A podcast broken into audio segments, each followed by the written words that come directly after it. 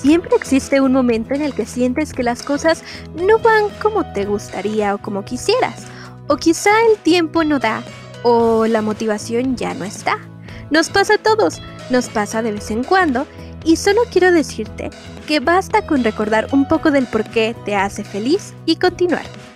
Solo que, como diría Woody Allen, el 90% del éxito se basa simplemente en insistir.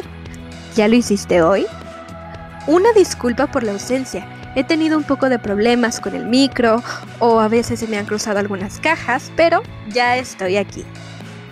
El tiempo se detiene y te das cuenta en ese preciso instante que las festividades están cerca, aunque en Corea del Sur ya han pasado fechas importantes de las que no voy a dejar de hablar pese a que haya pasado un poco de esto.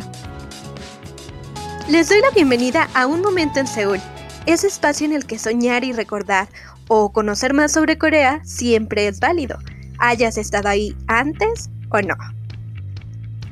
Vamos a vivir, conocer y revivir todos esos momentos que anhelamos o deseamos que ocurran, porque no lo niego, todo es posible.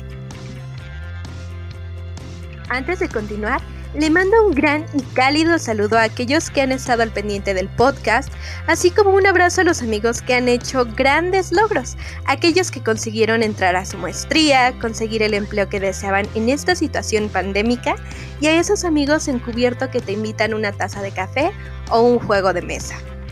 Estoy muy feliz de tener la oportunidad de estar presente en tu lista de reproducción el día de hoy. ¿Qué tal?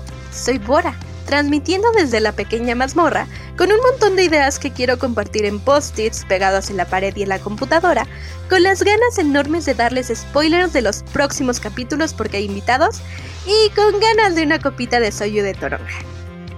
La noticia es, hoy sale este capítulo y además el capítulo con una invitada que tuvo una experiencia increíble.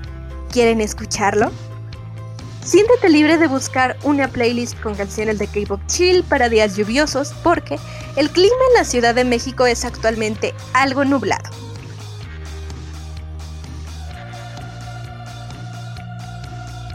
Y bueno, volviendo ya al tema de hoy, eh, quiero hablar del Chuseok, que a pesar de que ya pasó hace algunos días, es uno de los días festivos tradicionales más importantes de Corea del Sur, donde se realizan rituales de agradecimiento a los ancestros por la abundante cosecha y se celebra compartiendo platillos deliciosos. Algo que me gusta mucho es la sopa de tok. Este año fue el primero de octubre y como todos los años, en todas sus ocasiones, se descansa un día antes y un día después, por lo que tres días de descanso no caen para nada mal. Cuando estaba en la Universidad de Songkyunkwan, esto no aplicaba para los estudiantes de idioma, por lo que prácticamente teníamos la universidad para nosotros solos y los coreanos iban y disfrutaban de esta festividad con su familia. También se le conoce como Hanwagi, que es una de las tres fiestas tradicionales más importantes, como lo es el Solal y el Dano. En Chuseok, generalmente las familias se reúnen temprano para realizar el Charie, que es un acto religioso en honor a los antepasados. Todos los miembros familiares llevan ropa nueva, que se llama bin, y solo se realiza dos veces al año durante Solal y Chuseok. Además, la familia hace una visita a las tumbas de los antepasados, lo que se le conoce como Songmyo. Se trata de una antigua tradición que se sigue llevando a cabo en la actualidad como respeto a los ancestros. Hace unos días, una de mis compañeras, reportera honoraria que me gustaría mencionar y felicitar por uno de los maravillosos artículos que trajo, hizo una pequeña comparativa entre el Chuseok y el Día de Muertos. Como me gustó tanto, lo menciono, la felicito y también me gustaría compartirlo en Facebook para que ustedes chequen un poquito cuál es la similitud y bueno, tengan un poquito de noción de, esta gran tradición.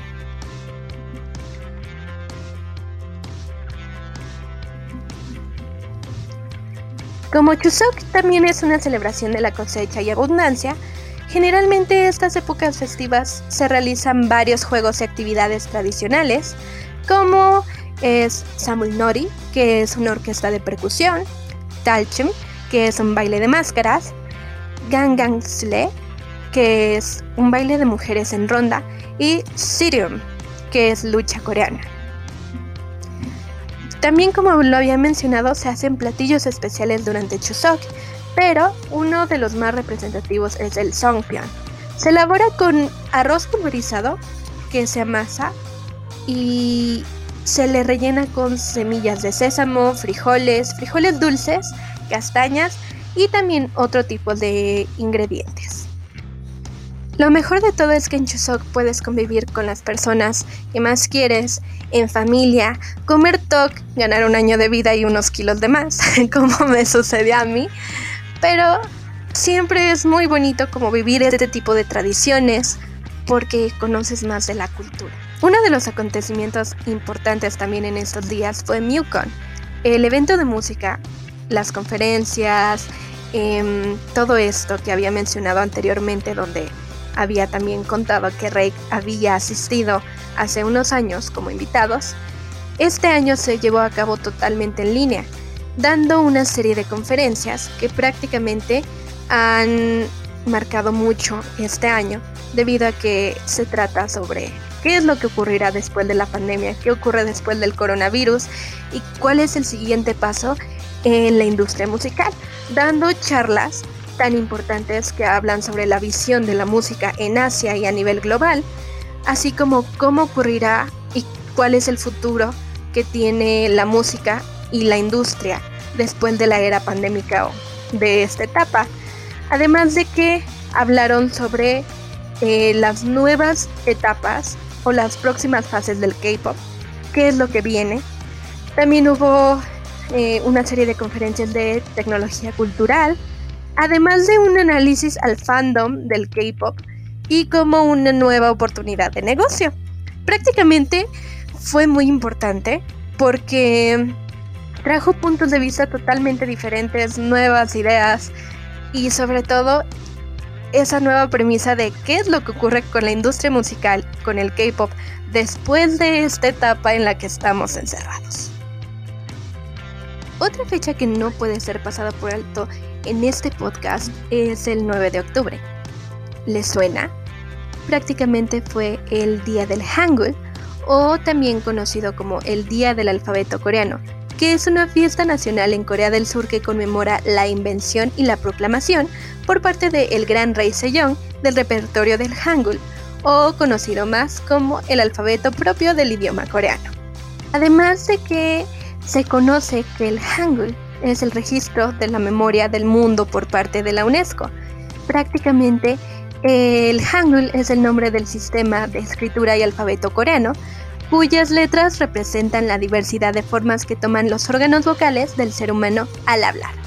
El Hangul fue promulgado en 1446 por el gran rey Sejong, quien impulsó su introducción y le dio el nombre oficial de Hunmin Jeongeum o los sonidos apropiados para instruir al pueblo. Ese mismo año, en 1446, el rey ordenó a los eruditos elaborar y publicar Hunmin Jeongeum para explicar en detalle los procesos y principios indicativos del nuevo sistema de escritura. Por eso, el gran rey Sejong es siempre recordado. Y bueno, también eh, algo muy importante y que ocurrirá justamente mañana, sábado, es el Hallyu Fest que sucederá de forma digital desde la página de Kate Magazine, donde prácticamente vamos a tener cosas muy bonitas. Se va a realizar justo el 17 y 18 de octubre y contará con expertos en cultura asiática, convivencias con youtubers, talleres y música. Además, el festival trae en exclusiva la premier de la serie documental Horizontes, que fue dirigida por Carlos Delfín y que cuenta la historia de el actor y conductor Cristian Burgos, que también es embajador de la cultura mexicana en Corea del Sur. Si quieren ver un poquito más de esto, no duden en ir y seguir a la página principal de K-Magazine.net en Instagram. Y bueno, van a poder tener la oportunidad de ver un poquito más sobre la cultura coreana en K-Magazine y Hallyu Digital Festival.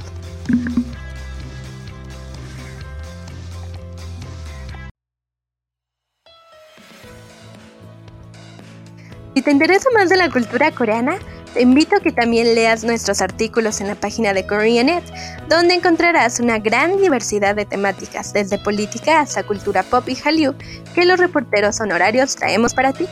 Si tú, que escuchas este podcast, quieres compartir tu experiencia, recuerdo o un sueño, hacer preguntas o sugerir un tema, eres totalmente bienvenido. Puedes contactarte a través de mi página en Facebook, Un Momento en Seúl, o por correo electrónico. Además, ya puedes seguirme en Instagram como Un Momento en Seúl Podcast. Y si el contenido de este podcast te gustó, no olvides darle un like y compartirlo. Una vez más, mi nombre es Bora y te doy las gracias por haberme escuchado. Hasta el próximo momento.